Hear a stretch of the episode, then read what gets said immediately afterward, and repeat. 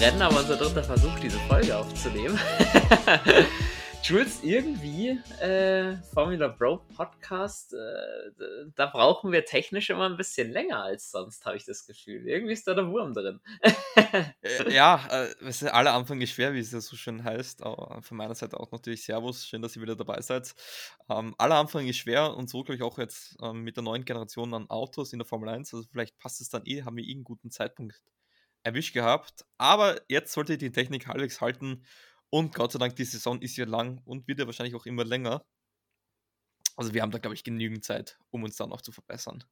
Ja, das, davon gehe ich aus. Natürlich von meiner Seite auch an die Hörerschaft. Servus und habe die Ehre, wie es gewohnt hat. Eigentlich wollte ich mit einem Zitat oder mit einem Funkspruch beginnen. Und zwar, weil ich nur mal recht viel Gemoser von Verstappen, dass Leclerc entweder seine Leuchten hinten nicht gehen oder er die äh, Linie zur Boxeneinfahrt überfahren hat.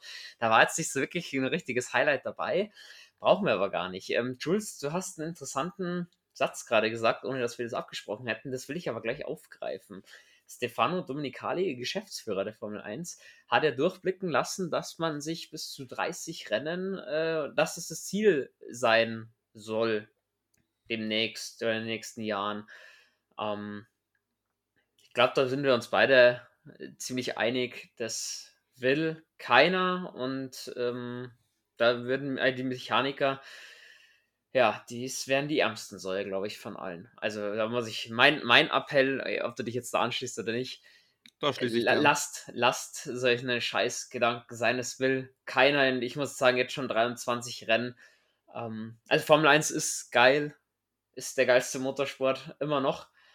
Ähm, aber irgendwie ist es too much. Also ich jedes Mal ein Triple Heater oder solche Geschichten oder jedes Wochenende Formel 1, ähm, finde ich, nimmt dann so ein bisschen das Besondere auch raus, wenn es zu oft kommt. Man sieht diese Übersättigung im Fußball zum Beispiel, war früher für mich wirklich was, was ich gerne verfolgt habe. Mittlerweile ist es mir echt ziemlich egal, weil einfach zu viel. Genau. Und, und was, was man halt merkt, die Rennen an sich verlieren ja dadurch an Wert. Ähm, dass jedes Rennen zählt, so wie es vor 10, 15, 20 Jahren war, das gibt es so dann gar nicht mehr. Und vor allem, stell dir vor, du hast so eine Dominanz, wie, wie es eins mit Mercedes war und das nach 15 Rennen weißt du schon, wer der Sieger ist. Dann hast du grandiose Renn, äh, Rennveranstaltungsorte vielleicht und es ist uninteressant, weil wieso anschauen, wenn man eh weiß, wer gewinnt und, und das ist mit weniger Rennen, halt, machst du es da länger spannender und du sagst es, Mechaniker, ähm, Fahrer, das ganze Team, auch, auch in, den, in den Werkstätten. Ich habe dann Typen aus der, aus der Community darüber gesprochen gehabt, der meinte auch Mechanik und alle. Ich glaube, was wir alle vergessen ist, die haben ja auch Familie. Das darf man nicht vergessen. Das sind ja Familienmenschen und die sind ja dann 30 Rennen, ihr rechnet dir das mal durch, die sind ja dann nie mehr zu Hause. Weil es ist nicht so, dass Freitag das Rennen beginnt, Sonntag ist vorbei und bis zum nächsten Freitag haben die äh, Pause ohne Ende. Da wird durchgearbeitet eigentlich die Woche. Also da ist wenig mit Pause. Und ich halte eins davon zur Abstand. Ja, das ist, äh, das ist doch da wirklich ein, ein, eine schöne Meinung, die wir da teilen. Ja, du sagst es eben, so eine Formel-1-Woche, die bauen jetzt ihre Hospitalities und, oder nach Bahrain haben sie am Sonntag noch ihre Hospitalities zusammengebaut und ihr ganzes Boxenzeug zurückverfrachtet und dann geschaut, dass das Zeug nach Saudi-Arabien kommt. Da muss ja am Donnerstag alles schon wieder stehen, wenn dann Media Day und so schon beginnt also das ist, die haben jetzt zwei, zwei harte Wochen in den Knochen, die, die Mechaniker, und ähm, die haben sich ihre Pause jetzt bis fast in den 14 Tagen wieder weitergeht, auch redlich verdient. Und ja, wie gesagt, sonst ähm, muss man sagen, newsmäßig die Woche, klar war ja auch nur die eine Woche dazwischen, jetzt nicht allzu viel passiert. Sebastian Vettel ist nicht fit geworden, hat immer noch äh, positive Corona-Tests gehabt, wurde mal wieder von Nico Hülkenberg ersetzt. Und ja, man hatte ja so nach Bahrain, gab es so ein paar Teams, wo es gekriselt hat. Mercedes war natürlich nicht zufrieden, obwohl man am Ende ja doch äh, Plätze geerbt hat. Red Bull war auf Wiedergutmachung aus. McLaren war unter anderem nicht, äh, nicht zufrieden, weil man nicht bei der Sache war. Um, dann starten wir eben rein mal ins Qualifying. Ähm, war für Mercedes ich will jetzt nicht sagen ein Dämpfer, aber ich glaube, Toto Wolf habe ich äh, schon lange nicht mehr so schlecht gelaunt gesehen. Vielleicht, ja gut, Saisonfinale letztes Jahr, okay, aber oh, da, da, da, bist, da, da bist ich mal ähm, äh, Spanien 2016 auch wie Rosberg. Ist so, ja, da. Das, da, war jetzt, da war jetzt vor kurzem ein Clip ähm, ähm, mit Bottas und, und, Hamilton, wie sie so Fragen beantwortet haben. Da war die Frage, wann, wann oder was war der Moment, wo der Toto am wütesten gesehen hat? Frage von Bottas an Hamilton. Der meinte ihm halt, wenn immer wenn Nick und ich äh, zusammen kollidiert sind. Ja, war zwar nicht so oft, aber klar, das äh, Barcelona 2016 äh, bleibt, bleibt in den Köpfen. Auf jeden Fall, kannst du dich daran erinnern, wann Lewis Hamilton das letzte Mal in Q1 ausgeschieden ist? Also wirklich fahr fahrerisch oder? Also fahrerisch. Ja, klar, mein technischer Defekt oder so, das kann ja immer mal passieren. Aber dass er einfach zu langsam war. Also jetzt kann ich so tun, also ich weiß es, aber ich hätte es von selber nicht gewusst. Also das, im TV wurde es gesagt, weißt du es? Nee, nee. Äh, dann, dann machen wir dann frage ich dich, glaubst du, wann war wann es das letzte Mal, dass er fahrerisch nicht das über Q1 hinweggekommen ist? Ich kann mich wirklich jetzt die Jahre nicht dran erinnern. Ich würde, wenn dann tippen, dass vielleicht mal in Anfangszeiten von Mercedes 2012, 13 vielleicht, 14 vielleicht noch, dass es da mal vorgekommen ist. Aber ich sage auf jeden Fall, die letzten drei Jahre war es nicht der Fall. Dann können jetzt alle noch mal kurz nachdenken. Machen wir so noch ein paar Sekunden Bedenkzeit. Stille war, Podcast immer genial. ja, das ist. Das, ich stelle vor, jemand spult vor und kommt genau an der Stelle und es ist nur still. Ja, genau. Okay. Keiner sagt was. Da, da, da müssen, müssen wir so einen Time einfügen. Nee, ähm, es war Silverstone 2009. Das ist brutal. Ergo das erste Mal mit Mercedes. Aus, natürlich, es war. Ich, okay, ich weiß nicht, ob das in, im Q1 war. Ähm, äh, Hockenheim 2019, 18, 18 glaube ich, ähm, wo in der, der Bolide plötzlich ähm, einfach stehen geblieben ist. Und glaub, er das war aber Q2. Das oder ich, es war vielleicht schon, es war glaube ich schon Q2, wo er dann probiert das noch ähm, in die Box zu schieben. Brutal. Also sie haben ja tief gestapelt und wir haben gewusst, es wird schwächer sein, aber bist du eher über die Schwäche von Mercedes überrascht oder eher, dass das ganze Feld so zusammengerückt ist?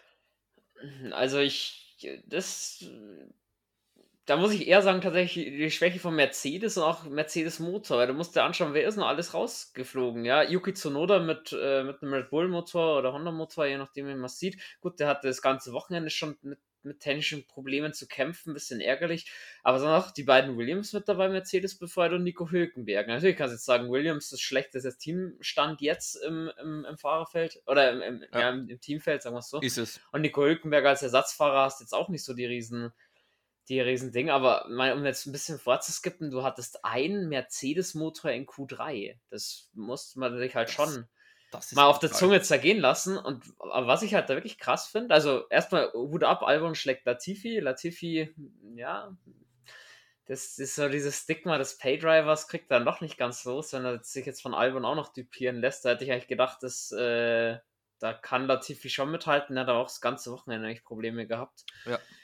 Und ja, aber der, auch der Abstand so von Hamilton zu Russell, das waren im Qualifying 1,2 Sekunden am Ende. Das ist schon ja. Das ist schon eine Hausmarke. Man, man, da hätte es mich interessiert, ob da vielleicht irgendwas mit dem Setup nicht gepasst hat, weil das, in normalen Bedingungen kann das einfach nicht passieren. Ähm, äh, dass so gut Russell auch ist, einen alten Hauding, einen siebenfachen Weltmeister, den schüttelst du da nicht einfach so ab, aber er, er hat nicht kritisiert mit seinem Auto, er hat sich Dirk nach seiner letzten ähm, ähm, Hotlap hat er sich sofort entschuldigt. Ähm, wie es klar war, er, hat es nicht ins Q2 geschafft ja, wird aber, ich nehme es gleich vorweg, ich glaube, das ist etwas, was Mercedes, wenn ich sage, Spaß macht, ist natürlich das Falsche, aber das ist etwas, was denen, glaube ich, relativ gut tut. Mal so nicht den Druck spüren. Das war eigentlich von Anfang an, sie haben Wind aus den Segeln genommen und jetzt haben sie wirklich keinen Druck. Keiner erwartet was von, von Mercedes. Es wird erwartet, dass sie besser werden.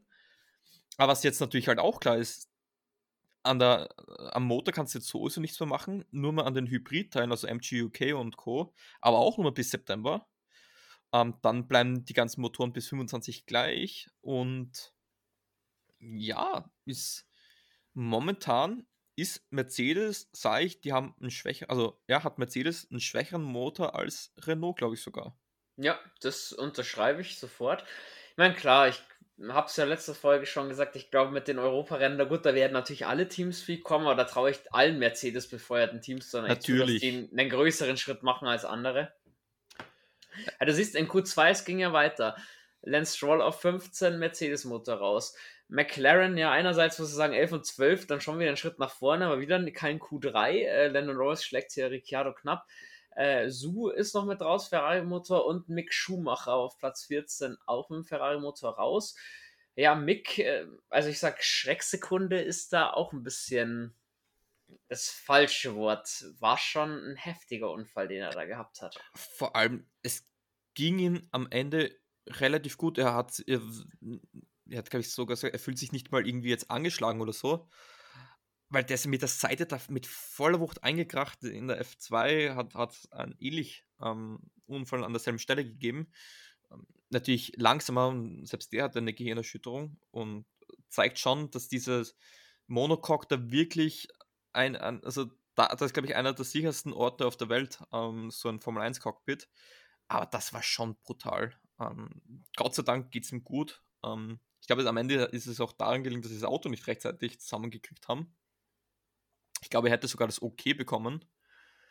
Ähm, aber ja, das war, das war brutal. Schade. Äh, hat, er, hat er, sich mal ein Rennen von außen ansehen müssen ja. oder dürfen, je nachdem. War ja am Renntag schon wieder dabei dann. Ähm, es war nur zur Sicherheit, ähm, hat man ihn ins Spital geflogen. Weil das ist immer ungut, wenn du nicht sofort dieses, diese Radio-Message siehst, dass es ihm okay geht. Man hat weggeschaltet, man hat einen Crash nicht gezeigt. Völlig zu Recht natürlich, aber das sind schon ein paar Minuten natürlich. Aber das Wichtigste ist, es geht ihm gut. Ich glaube, das ist sowieso die beste Nachricht ähm, diesem Wochenende. Man weiß, Cheddar, da kann viel passieren. Und schade für Mick Schumacher renntechnisch gesehen. Der war, das war eine gute Runde. Also ich glaube, der hätte Q3 geschafft. Es ist, äh, K-Mac hat es ja bewiesen, der Haas hätte das Zeug definitiv gehabt. Ähm, ja, was am Samstag dann noch mit vollkommen ist, dass ja, Cheddar kann viel passieren, nicht nur von der Strecke aus. Ähm, auch die Vorfälle außenrum, bevor wir dann Q3 noch schnell durchnehmen. Ähm, ist es da dann wieder, wo man sagt, äh, Geld regiert die Welt, dass dann, dann sowas gefahren werden muss, wenn 20 Kilometer weiter so ein, ja, so ein Öllager, Ölraffinerie angegriffen wird von irgendwelchen Rebellen? Meine, klar, äh, die Formel 1 in ihrer Bubble ist wahrscheinlich schon der bist du ziemlich sicher. Und das haben auch die ganzen Teamverantwortlichen gesagt. Die ganzen Teamchefs, äh, wenn es sich sicher wäre, wären sie nicht hier. Aber es gab wohl doch sehr viele Fahrer, die sich dagegen ausgesprochen haben, zu fahren. Ja, man, man ist immer sicher, bis man einmal nicht ist. Und was mir halt oft auffällt bei der Formel 1, meistens muss zuerst was passieren, ähm, bis man was ändert. Es war das also ich muss, ich muss sagen, ja, mir hat Taylor auch nicht ähm, gefallen, aber ich habe sofort gesagt, wenn es einen Schutz hat und es die, die, Fahrer nicht stört, muss es herkommen. Und da hat mit Halo wird es Jules Bianchi jetzt noch leben. Ähm, ohne Halo, wer weiß, Alonso, da, da hat Hamilton letztes Jahr in Monza. Äh, Roman Grosjean. Grosjean natürlich. Ähm, natürlich der wäre. Irgendwas, habe ich jetzt vergessen. Und, und dann auch sowas. Natürlich, ähm, das, da, ist, da ist viel Geld im Spiel. Und man kann nicht einfach sagen, ja, Geld regiert die Welt. Aber am Ende des Tages ist es so. Und, und irgendeine Nachrichtendienst hat es sehr plakativ, finde ich, sehr gut getroffen gehabt. Ähm, Formel 1, ähm, was geht, was ist so viel? Naja, irgendwo zwischen Terroranschlag und Pandemie. Und das trifft es am besten ich fand es nicht richtig. Ich finde, man hätte es verschieben können. Auch natürlich, das wäre das wär ein Verlust geschafft gewesen, weil die Teams sind alle angereist. Ähm, Fans waren natürlich, aber man braucht doch einen, einen, Ort für Sochi. Ich finde, das hätte man dafür dann als Ersatz von mir nehmen können. Aber ich fand es nicht richtig. Auch das Zeichen, was man dadurch gesetzt hat, das ist nicht gut fürs Image, glaube ich. Ähm, ich ich glaube schon, dass es, dass es, dass das eine ziemlich sichere Bubble ist. Aber wo zieht man die Grenzen? Für mich war das schon eine Grenze überschritten. Und ja, gibt es wahrscheinlich verschiedene Meinungen, auch, auch im Rennlager, aber ich bin da eben halt eher, eher auf der konservativen, konservativeren Seite. Ja, es ist halt, irgendwo kommt man, oder ja, kommt halt auch davon, wenn man in solchen Ländern Rennen fährt und da äh, so ein bisschen, eben, Geld regiert die Welt. Äh, Hätte es wahrscheinlich nicht gegeben, wenn man dieses Wochenende am Hockenheimring gefahren wäre.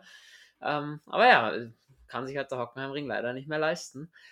Ja, was mich überrascht hat, also auch generell das Wochenende des Cheddar war jetzt nie ausverkauft, obwohl es ja eigentlich das letzte Rennen auf dieser Strecke war. Saudi-Arabien zieht ja jetzt dann um auf ihre neue angestammte Strecke. Ja, weiß ich nicht, ob der Markt halt, äh, ob das das ist, was die Formel 1-Fans wirklich wollen. Ich glaube, wenn ich mal für uns beide spreche, ähm, so 18 Rennen und auf den alten klassischen Strecken, also mit Hockenheim mit dabei und so weiter und so fort, oder auch Manikur wieder zurück, anstatt hier den Parkplatz auf äh, Les Castellets, werden, werden wir schon eher dabei. aber gut. Auf jeden Fall. Die, wir haben, aber das wir ist haben das nichts zu melden. Abwarten. Ähm, aber dauert wahrscheinlich noch. Aber das ist natürlich auch klar, wenn es mal zu den 30 Rennen hingehen sollte, die Chance, dass dann ein paar Klassiker wieder dabei sind, ist höher.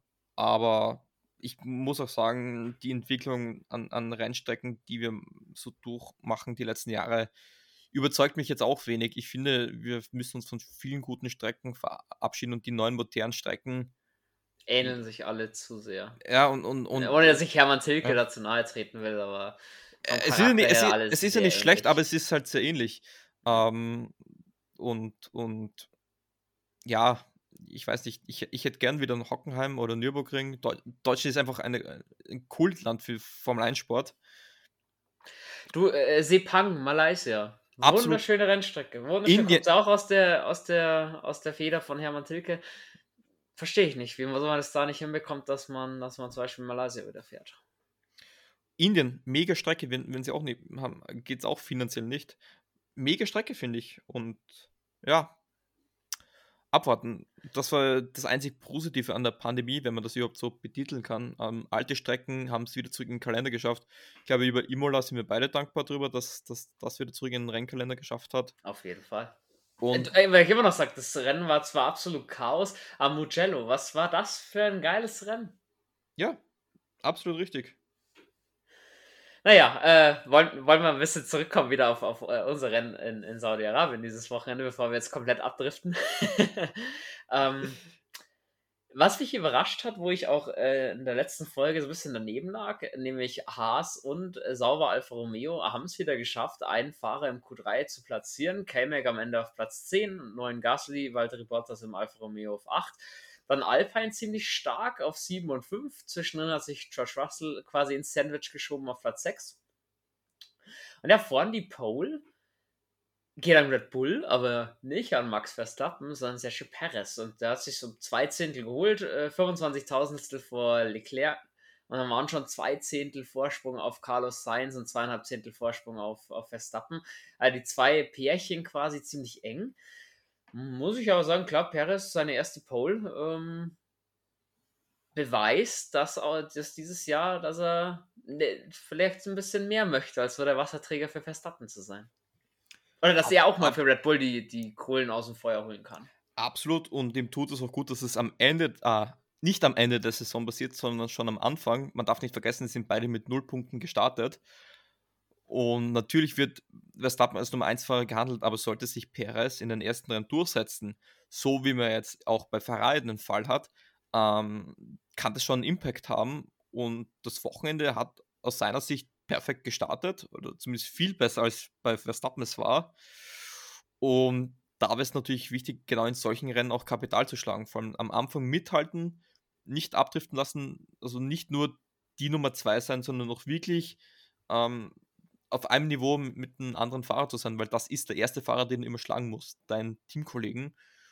Und er hat zumindest gezeigt, dass er es geschafft hat. Bahrain hatte da noch ziemliche Probleme gehabt, aber er hat es geschafft. Genau.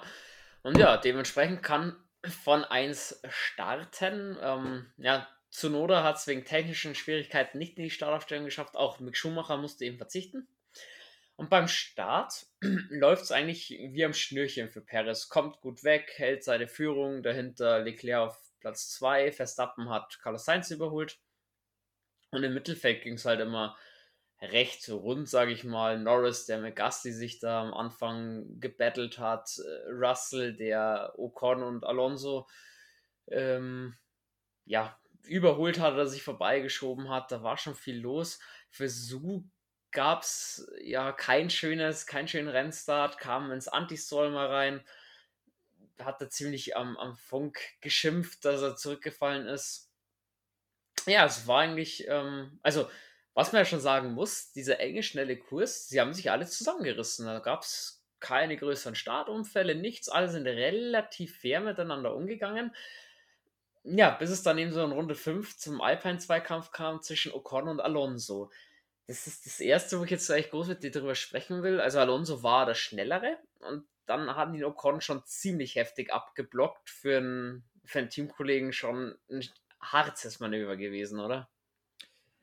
Ja, und wie du sagst, Alonso war der Schnellere. Und die haben auf, auf, war das auf Magnussen, auf. Nee, ähm, auf. Ja, Bottas, Bottas und Magnussen hatten sie im Schlepptau. Genau, äh, nee, wenn, wenn, sie vor sich hatten, weil auf die haben sie dann noch. Also Russell, Russell. Russell. war das. Mhm. Ähm, ja, them Race ist ja schön und gut. Ähm, das will ich da auch nicht sagen. Aber das them Race ist eigentlich so gesehen, dass wenn beide gleich stark sind, sollten sie das ausfechten. Aber da ist es so, dass Alonso schneller war und das Manöver von Ocon war richtig gefährlich. Ähm, das hat mich so ein bisschen an Baku 2018 erinnert mit, mit was war es 2018, mit, mit Gasly und, und, und Hartl damals, wo Hartl einen Fehler Ich habe jetzt eher ähm, Sandford mit äh, Mazepin und Schumacher Oder, letztes Jahr ja, im Kopf. Zum, zum Beispiel, ja. Ähm, das war ja wirklich gefährlich. Da hat Alonso, muss man sagen, auch unglaublich blitzschnell reagiert. Aber da muss, das sind wahrscheinlich ziemlich viele Schimpfwörter gefallen im Helm des Spaniers, glaube ich. Ich glaube, Ocon wird sich, kein, wird sich jetzt auch nicht so beliebt im, im Team gemacht haben. Was mich da überrascht, ich gebe dir gleich das Wort über, ähm, neuer Teamchef mit Outmar Safnauer, ähm, Safnauer und hat sich da eigentlich relativ rausgehalten. Ja, er wurde ja gefragt unterm Rennen von, von den Kollegen von Sky UK, ähm, ob man da nicht über eine äh, Stallohr oder ähnliches nachgedacht hat. Und dann kam die Antwort, ja, let them race. Habe ich halt insofern nicht verstanden, dass hinten Bottas und Magnussen halt massiv aufgeholt haben und vorne Russell weggefahren ist. Ja, vor allem, du bist Teamchef, nicht Fahrerchef.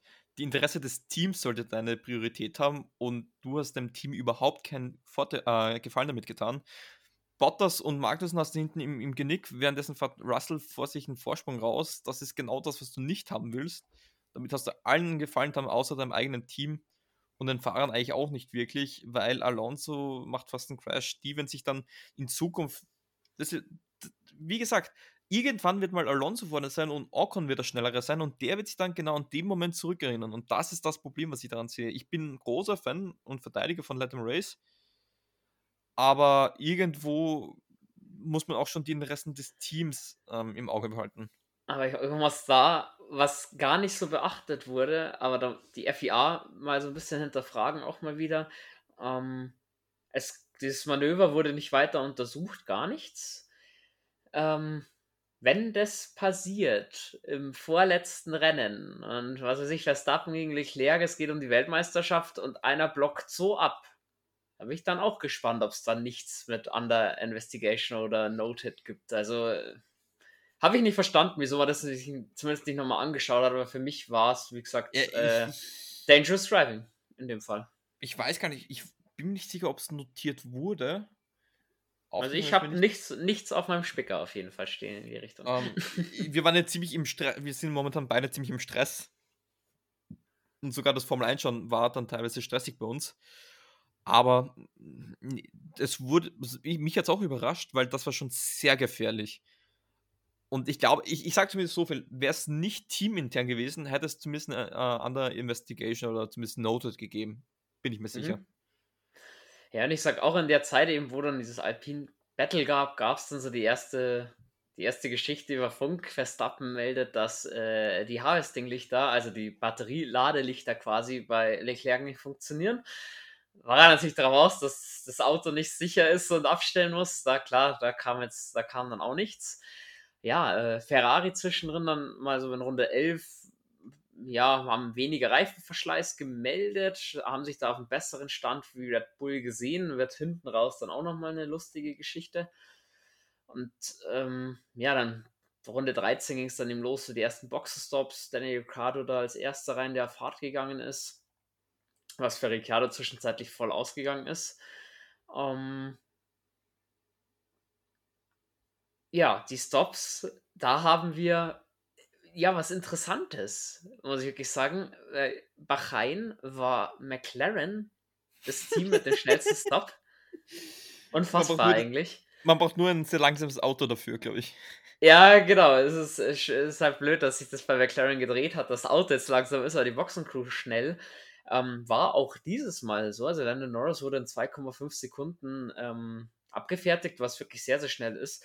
Hat man ja zwischenzeitlich schon gesehen. Stops, also bei Mercedes sieht man es da immer noch, dass es Probleme gibt. Auch bei anderen Teams geht es noch nicht ganz Red so schnell. Bull läuft auch noch nicht. Genau, ich glaube, die größte Katastrophe war gefühlt bei Sauber mit Su. Also, das, äh, das müssen wir kurz erklären. Ähm, willst du oder soll ich? Oh, überlasse ich dir, überlasse ich dir. Also, das ist ja, es ist mir nämlich sowieso schon so komisch vorgekommen. Es war so, Schuh ist in die Box gekommen mit einer 5-Sekunden-Strafe. Was macht man? Man greift 5 Sekunden das Auto nicht an. Besser immer einen kleinen Polster dazu, dass ja nichts passiert. Ähm, wechselt die Reifen und schickt ihn wieder raus. Ja, die warten, warten vermeintliche 5 Sekunden. Ähm, und vorne, der einen Wagen anhebt, der hat irgendein Problem gehabt, hat dann, haben dann schnell austauschen müssen. Das gefühlt 10 Sekunden gestanden, bis man den mal hochheben konnte, Reifen wechseln und dann wieder rausschicken konnte. Ja, und das Problem war, das erste Mal wurde das Auto innerhalb von 5 Sekunden angegriffen, angegriffen. Auch wenn er insgesamt länger als 10 Sekunden so rumgestanden ist, äh, wurde die Strafe nicht abgesetzt. Und es gab nochmal eine Durchfahrtsstrafe. Ähm, ja, von good to bad to worse innerhalb paar Sekunden. Und ja, da kann ihm Su auch leid tun, weil da kann ja, er ja wirklich nichts dafür. Das hat das Team komplett verbockt. Muss man aber sagen, er hatte trotzdem jetzt kein aufregendes Rennen, aber ich finde als Rookie ein sehr solides Rennen. Keine gravierenden Fehler gemacht und ich glaube, das ist immer das Wichtigste beim Rookie. Muss man auch loben. Hat sich, er fühlt sich schon halbwegs wohl, glaube ich, in der, in der Formel 1. Ist natürlich noch hinter Walter Bottas, aber das war auch nicht anders zu erwarten. Aber ich glaube, kommt schon, kommt schon, kommt schon noch rein. Ich, ich glaube auch, dass wir von dem schon noch das ein oder andere Highlights sehen werden dieses Jahr. Ja, und äh, klar, das Mittelfeld stoppt, war natürlich dann auch ein Thema für, äh, für die Spitzenteams mit Ferrari und Red Bull. Da ging es dann in dieses Taktieren los. Ferrari meint dann irgendwann, ja, Undercut zum Überholen. Haben sich bereitgestellt, Red Bull hat dann reagiert, Perez kommt zuerst rein und daraufhin, klar, Ferrari macht es antizyklisch bleibt draußen. Auch Verstappen blieb in dem Moment draußen. Perez, der Stop war soweit in Ordnung, war bloß blöd, weil er genau hinter George Russell rauskam. Also es war ein bisschen schlecht getankt von Red Bull. Klar, man wollte den Undercut vermeiden von Ferrari, weil wir wissen, der Undercut, der kann ja dieses Jahr doch ganz schön viel bringen. Zeigt auch Daniel Ricciardo, der glaube ich vier Plätze gut gemacht hat, indem er früher reingekommen ist.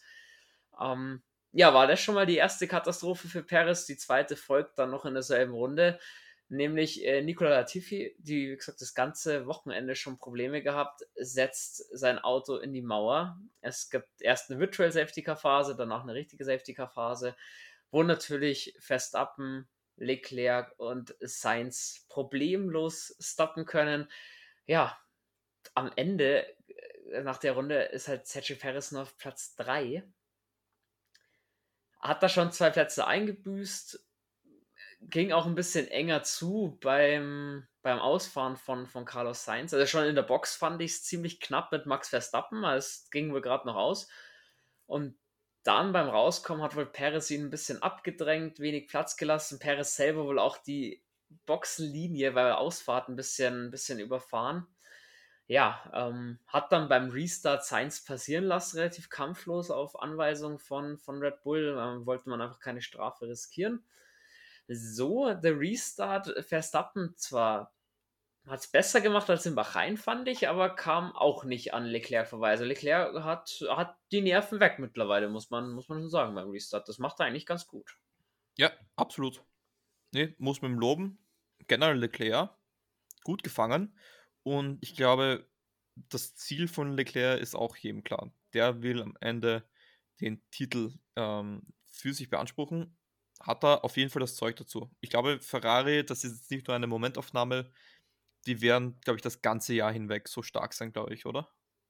Ja, also ich glaube, ich kann mir nicht vorstellen, dass der Ferrari oder Red Bull einbricht. Ich glaube schon eben, dass das bis Europa mal ein Zweikampf ist und dann mal sehen, was äh, McLaren so auf die Reihe noch bekommt, ob Mercedes äh, nochmal aufhören kann. Vielleicht haben wir ja am Ende so einen Vier- oder Fünf-Kampf. Auch Alpine ist ja da zu nennen als, als Werksteam. Wäre ja auch cool. Aber klar, ich denke schon, dass Ferrari und Red Bull auf jeden Fall bis zum Ende des Jahres vorne, vorne ein Wörtchen mitsprechen haben. Und ich glaube, die Zweikämpfe Verstappen-Leclerc, die werden wir öfters sehen noch dieses Jahr. Das ist definitiv. Ab, absolut. Und es hat dann gleich großes Lob nach dem Rennen von Leclerc gegeben, der Max gratuliert hat über den Teamfunk. Also das, das war ein mega Rennen. Ich glaube, auf das können wir wirklich freuen. Und ich glaube, man kann es einmal sagen, die Rennen an sich mit den neuen Autos ein absoluter Genuss, oder? Ja, also das definitiv ein paar schöne Duelle dabei gewesen, sehr, sehr spannend. Und ja, ich sag, nach, nach der Safety Car Phase drei sind draußen geblieben, haben nicht gewechselt, weil die auf hart gestartet sind, nämlich Hamilton, Magnussen und Hülkenberg. Ähm, hast du verstanden, warum man Hülkenberg, klar, Platz 10, äh, nicht Hülkenberg, sondern Magnussen, dass man überall aus Harz gestartet ist. War für mich bei Haas schon ein Risiko, muss man Magnussen wirklich lassen. Hat er gut gemacht, hat er beim ja. Start ähm, seine Position halten können. Und dann auch am, auf einmal kämpft Hamilton mit Magnussen. Auf einmal überholt ein Haas ein Mercedes. Ich habe wirklich gedacht, ja. so, was, was ist denn hier los, Mann? Was ist das? Die, stell, die, die neuen, das neue Reglement ist doch Wahnsinn. Ich stelle vor, da ist an einem Komma aus ein paar Monaten Mitte letzte Saison wacht er auf und sieht dann sowas. Das ist halt auch wild. Aber ja, der Haas funktioniert auf jeden Fall und freut mich auch fürs Team.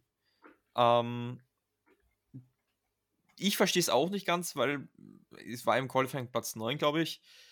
Und, und da, da gehe ich mit Medium. Bei, bei Hamilton, ja, natürlich, da kannst du auf einen längeren Stint probieren, aber vor allem bei einer Strecke, wo vor allem in den ersten Runden gleich ein Safety Car passieren kann, da ist es mir eher lieber, ich, ich starte auf Medium und, und kann dann schnell auf den, auf den, auf den, äh, auf den Hard wechseln. Anscheinend hat der Soft, war Soft gar nicht eine Option, weil das hätte man natürlich auch machen können. Man hofft in den ersten Runden schon auf ein Safety Car und, und schaut, dass man da mit einem weichen Reifen, der mehr Grip hat, ähm, dass man da ein paar Plätze gut macht. Aber ich glaube, das wäre zu riskant gewesen. Aber ich hätte bei Haas auch gesagt, ähm, starten die mit Medium, vielleicht weil sie nur ein Auto hatten, aber ich glaube, in den Top 10, da hätte ich jetzt nicht so riskiert. Ja, vor allem man hat es ja bei, bei McLaren in Bahrain gesehen, die haben ja dann auch geschaut, mit Hart äh, ein bisschen antizyklisch zu fahren, länger zu fahren. Die haben beim Start so viele Plätze verloren, weil sie halt weniger Grip hatten. Ähm, ja, also ich fand es riskant, ging aber eigentlich ganz gut auf. Bei Hülkenberg hat sich der Vorteil dann eigentlich relativ schnell ja, in Luft aufgelöst. Er hat ziemlich nach dem Restart schon viele Plätze dann verloren. Er hat das Reifenmanagement einfach nicht so gut gepasst wie bei Hamilton und bei, ähm, bei Magnussen. Magnussen. Genau, so war dann so eine Phase ein bisschen drin. Vorne blieb es ein bisschen ruhig. Verstappen immer so zwischen 1,2 und 1,7 Sekunden hinter Leclerc. Äh, Sainz und Perez haben ungefähr einen ähnlichen Abstand gehabt. Perez konnte da ja, Sainz auch nicht mehr angreifen also weiß ich nicht, ob er einfach das Überholen Schwierigkeiten hat oder das Hinterherfahren, weil vorne diktieren konnte er die ersten Runden ganz gut, so kam dann nicht mehr so viel von Perez im Laufe des Rennens. Ja, und dann war so ein bisschen ein paar Mittelfeldkämpfe, Alonso, der mit Magnussen und dann gefeitet hat, nachdem Magnussen ein bisschen abreißen lassen musste, nach dem Fight mit Hamilton, da haben die Reifen dann auch nachgelassen, während die Hamilton eigentlich ganz gut, ähm, ganz gut managen hat können. Und dann ging's, dann wird es ziemlich wild Zuerst rollt Alonso aus, ging nichts mehr. Bottas ist an die Box gekommen, war in Punkteposition, hat ein technisches Problem und zu einem Überfluss Daniel Ricciardo ebenfalls wahrscheinlich mit einem Getriebeschaden rollt aus und steht am Eingang der Boxengasse, dann einfach der Boxengasseneinfahrt. Ähm, da war erst bei Virtual Safety Car draußen, die Boxengasse war noch offen, das haben Magnussen und Hülkenberg genutzt. Die sind zum Reifenwechseln dann gekommen, zu dem einzigen Pitstop. Hamilton hingegen ist vorbeigefahren. Da hatte man nicht schnell genug reagieren können und am Ende, klar, äh, Alonso auch dann mehr oder minder in der Boxengasseneinfahrt äh, ausgerollt ist, hat man die Boxengasse zugemacht und ähm, Hamilton konnte also die Safety-Car-Phase nicht nutzen, äh, die Virtual Safety-Car-Phase und äh, musste danach stoppen. Das war natürlich für die Strategen von Mercedes schlecht. Um es mal ganz trocken zu sagen. ja, genau. Um es ganz vorsichtig zu, zu benennen. Das, das habe ich mir gedacht. Es gibt so zwei Möglichkeiten. Entweder rollt äh, Ricciardo noch in die Box rein, dann gibt es gar nichts. Oder er bleibt davor stehen, dann muss aber sofort die Boxengasse gesperrt werden. Das, das hat mich eigentlich überrascht, dass man nicht sofort die Boxengasse gesperrt hat. Ja, dass das erst eine Runde später passiert ist, gell? Dass eben Hülkenberg ja. und Magnus noch am stoppen können. Herr Ricciardo, der stand schon da, so ein Wagen hat schon noch vorbeigepasst, bevor dann die, die durchgezogene Linie kommt. Aber da würde mich halt auch interessieren, man hat es im Bild halt nicht gesehen. Sind sie über die durchgezogene Linie dann reingefahren oder nicht? Das hätte mich eben an dem, an dem Punkt als Zuschauer mal interessiert, weil, wie gesagt, es gab ja auch, was Verstappen unterm Rennen immer mal wieder bemängelt hat, dass Leclerc die durchgezogene Linie von der Boxengasseneinfahrt überfahren hat, um die gerade so in Anführungsstrichen ein bisschen abzukürzen. Darf man es jetzt oder darf man es nicht? Da finde ich, muss ich in die FIA wieder so ein bisschen kritisieren.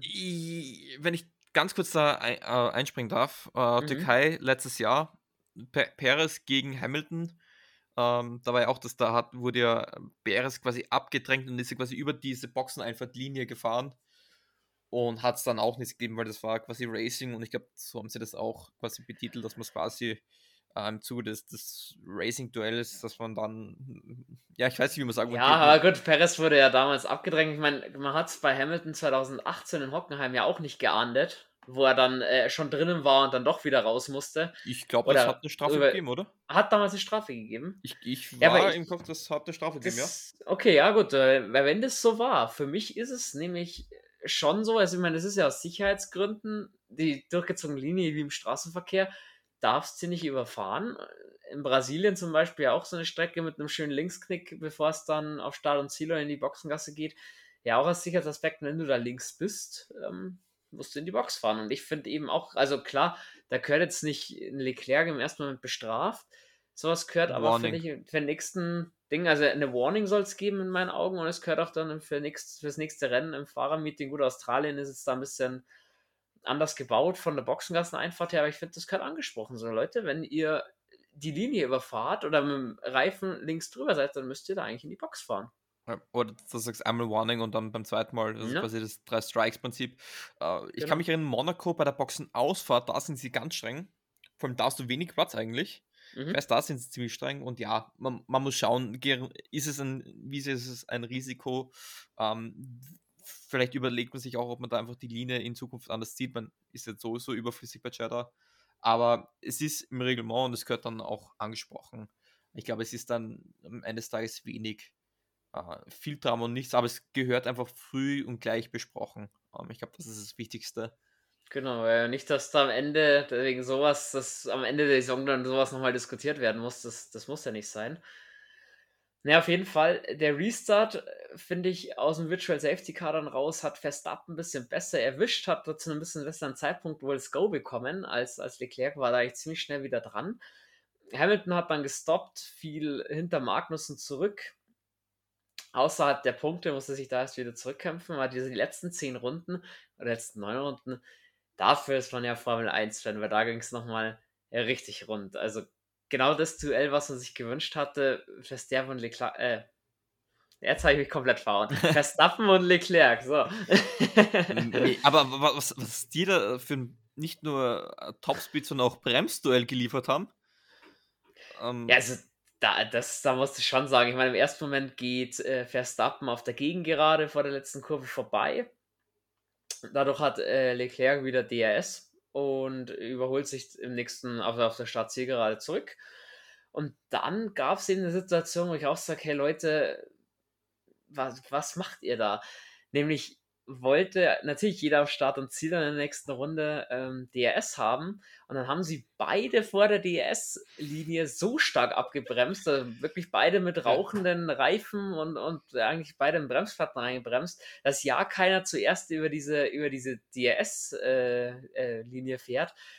Wo ich mir halt schon denke, sie haben alleine in der Runde drei Sekunden auf Carlos Sainz verloren. Gut, der war zwar sieben, acht Sekunden weg, aber da auch, hey Leute, also ganz ehrlich, was soll das? Stell dir vor, du hast du noch einen dritten mit der das Abstand und ich sage, das ist auch Dangerous Driving. Grundlos abbremsen. Äh, blicken wir nur ein Jahr zurück in, in Cheddar, was da war, Verstappen, Hamilton. Verstappen sagt, lassen vorbei, bremst ab und Hamilton weiß nicht, was er tut mhm. und fährt ihn hinten rein. Und ich, ich, ich finde die Tricksereien ja an sich nicht schlecht, aber man soll es nicht übertreiben. Ich sage vom Gas gehen okay, aber auf, auf, auf einer fast geraden Bremsen ist dann für mich zu, vom Gas gehen okay, für uns Normalos ist es eh wie eine Vollbremsung. Ähm, aber das war dann doch zu vieles Guten, meiner Meinung nach. Und gehört auch besprochen. Ich sag, wie Perez es letztes Jahr gegen Hamilton in Abu Dhabi gemacht hat, das war schön und gut, aber irgendwo sollte man dann auch wieder seine Grenzen finden. Richtig, vor allem, weil Verstappen ja dann die Runde drauf, ähm, die, oder die, die, die übernächste Runde drauf eigentlich schön gelöst hatte.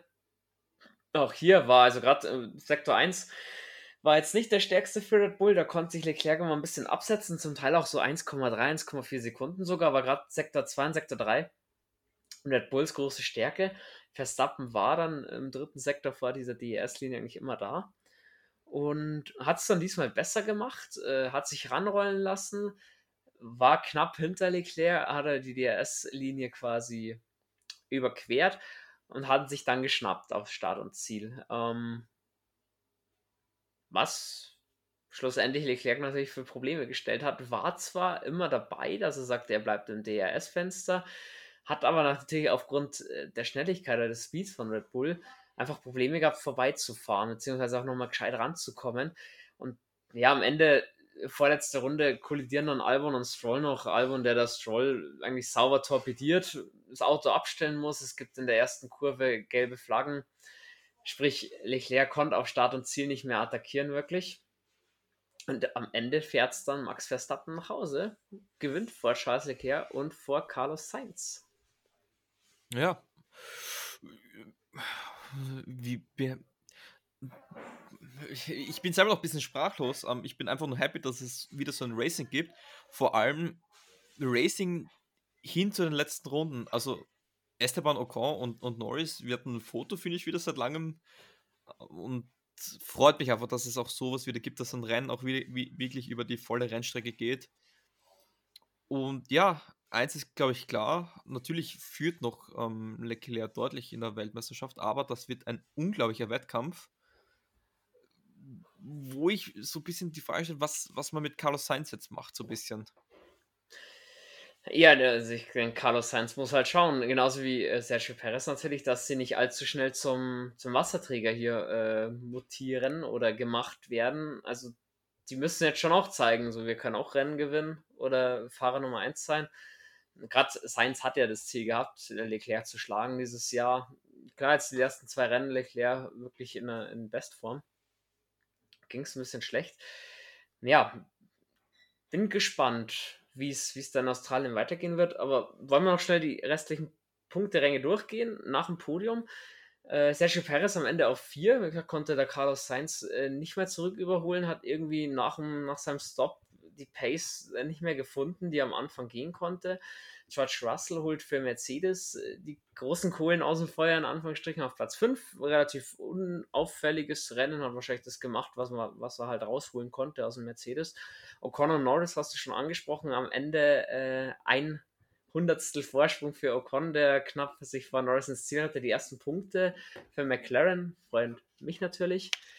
Ähm, Pierre Gasly folgt auf 8, K-Mac holt für Haas wieder mal zwei Punkte und Lewis Hamilton am Ende auf Platz 10. Ja, auch nicht das, was wir zwingend getippt hatten, wenn wir jetzt anschauen, Jules. Äh, du hattest äh, Verstappen, Perez, Leclerc. Ähm, schön vertippt noch dann. Schön vertippt, genau, weil du da Science noch abgegeben hast, den dritten Platz vom letzten Mal. Machst immer in einen Punkt. Ich hatte mit Verstappen, Leclerc, Hamilton wenigstens zwei richtige und gleich dadurch zum 3-3 aus.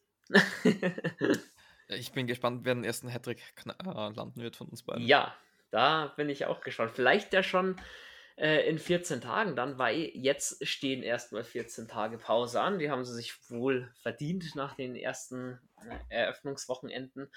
Es geht nach Australien. Australien.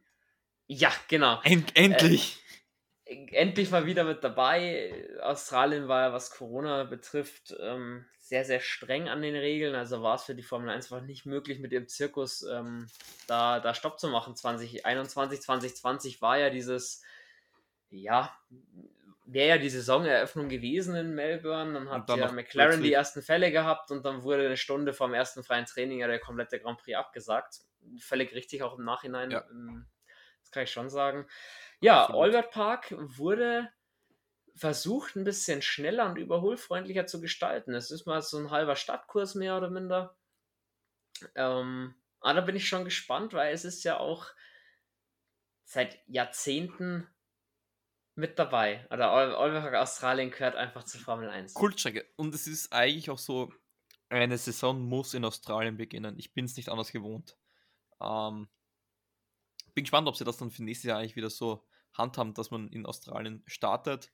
Eigentlich für, mich eigentlich eine unspektakuläre Strecke, die aber oft für Überraschungen sorgt, vor allem weil sie zum Beginn der Saison gefahren wird. Und ich glaube einfach jetzt, wie du sagst, man hat sie leicht angepasst, die Strecke, oder man hat zumindest versucht, man weiß es ja noch nicht, wie es dann sein wird. Aber ich glaube, dass da viel Potenzial für ein wirklich gutes Rennen äh, vorhanden sind.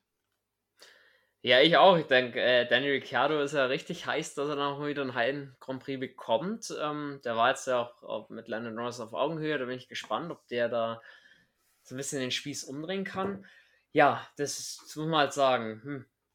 Die Formel 1 ist das letzte Mal 2019 da gewesen. Klar, wieder mit meinem Reglement. Wie aussagekräftig ist das letzte Ergebnis? Aber das war eine Mercedes-Strecke. Valtteri Bottas hat das letzte Rennen in Australien gewonnen vor Hamilton und Verstappen. Das, das war, dieses, war so eine Paradefahrt von Bottas. Ja, das also war das, dieses To Whom It May Concern, wenn ich mich jetzt nicht täusche. Genau, genau. Also es ist sehr wenig aussagekräftig. Damals war Kevin Magnussen auf Platz 6 mit Haas. Gut, das könnte er tatsächlich dieses Jahr wieder erreichen. nicht ja. unwahrscheinlich.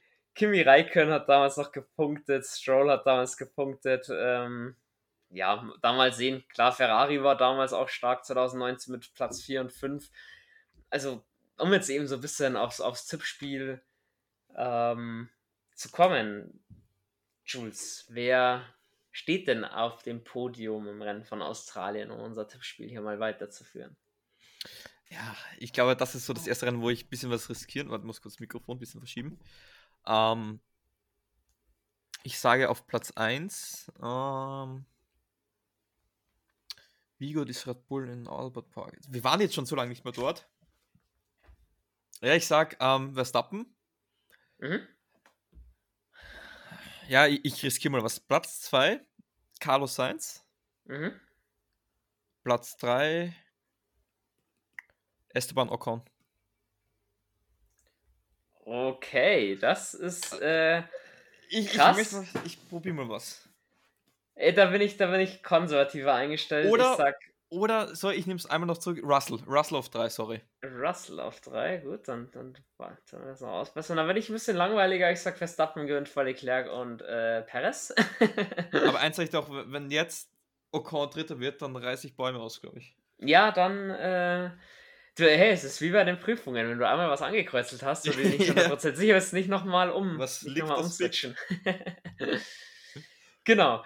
Ja, Australien Grand Prix, die haben ja nicht nur ein bisschen Zeitverschiebung zu uns, sondern ein bisschen mehr. Hm. Äh, das wird was für Frühaufsteher. Also ich glaube, für mich wird es das Rennen dann eher im Real Life. ja, Weil, ja, sonst, sorry, sag du noch. Mhm. Ja, äh, das Qualifying um 8 Uhr morgens, das Rennen um 7 Uhr morgens was sein könnte, ich gehe von 9.4. auf 10.4. Furt, also ich gehe zum Feiern. Vielleicht, wenn ich heimkomme, äh, mir dann das Rennen anschauen, das, das könnte sein, dass es mir so ausgeht. ja, also das ist mein Plan. Für die, die, ich, die mich noch nicht so lange kennen, Schlafrhythmus, das ist bei mir so ein Phänomen. Ähm, gut möglich, dass ich wach bleibe und, und es mir das dann danach mich in die Senkrechte dann lege quasi. Vor allem ist ja dann von Samstag auf Sonntag das Rennen das sollte schon irgendwo machbar sein. Auf jeden Fall äh, kriegt ihr da natürlich unsere Analyse dann wieder. Ja, Jules, soweit. Folge ist durch. Ich habe nichts mehr groß zu sagen, außer natürlich auf unser Social Media hinzuweisen. Ähm, wird in Zukunft natürlich ein bisschen mehr kommen. Also ich bin auch dabei, ein paar Memes zu sammeln, die natürlich bei uns auch in die Story reinzuhauen. Also von daher es lohnt sich auf Instagram und Twitter bei uns äh, vorbeizuschauen. Aber so, Jules darf ja nicht verborgen bleiben. Draft steht in der NFL an, also da, der, der Who der Germany Talk erfordert uns auch noch. ja, wie, wie, gesagt, ähm, wir haben ja Pläne auch für den Formel 1, also für unseren Formula Pro Podcast. Bleibt da gespannt, wie sich das dann alles noch entwickeln wird. Genau, soweit. Jules, danke für deine Einschätzungen am Sonntagabend. Ja, danke, dass ich wieder diese wunderschöne Folge mit dir aufnehmen durfte. Äh, das war mir eine Ehre. Und ja, weil wir gerade bei Ehre sind, beende ich die Folge standesgemäß. Let's Race und habe die Ehre.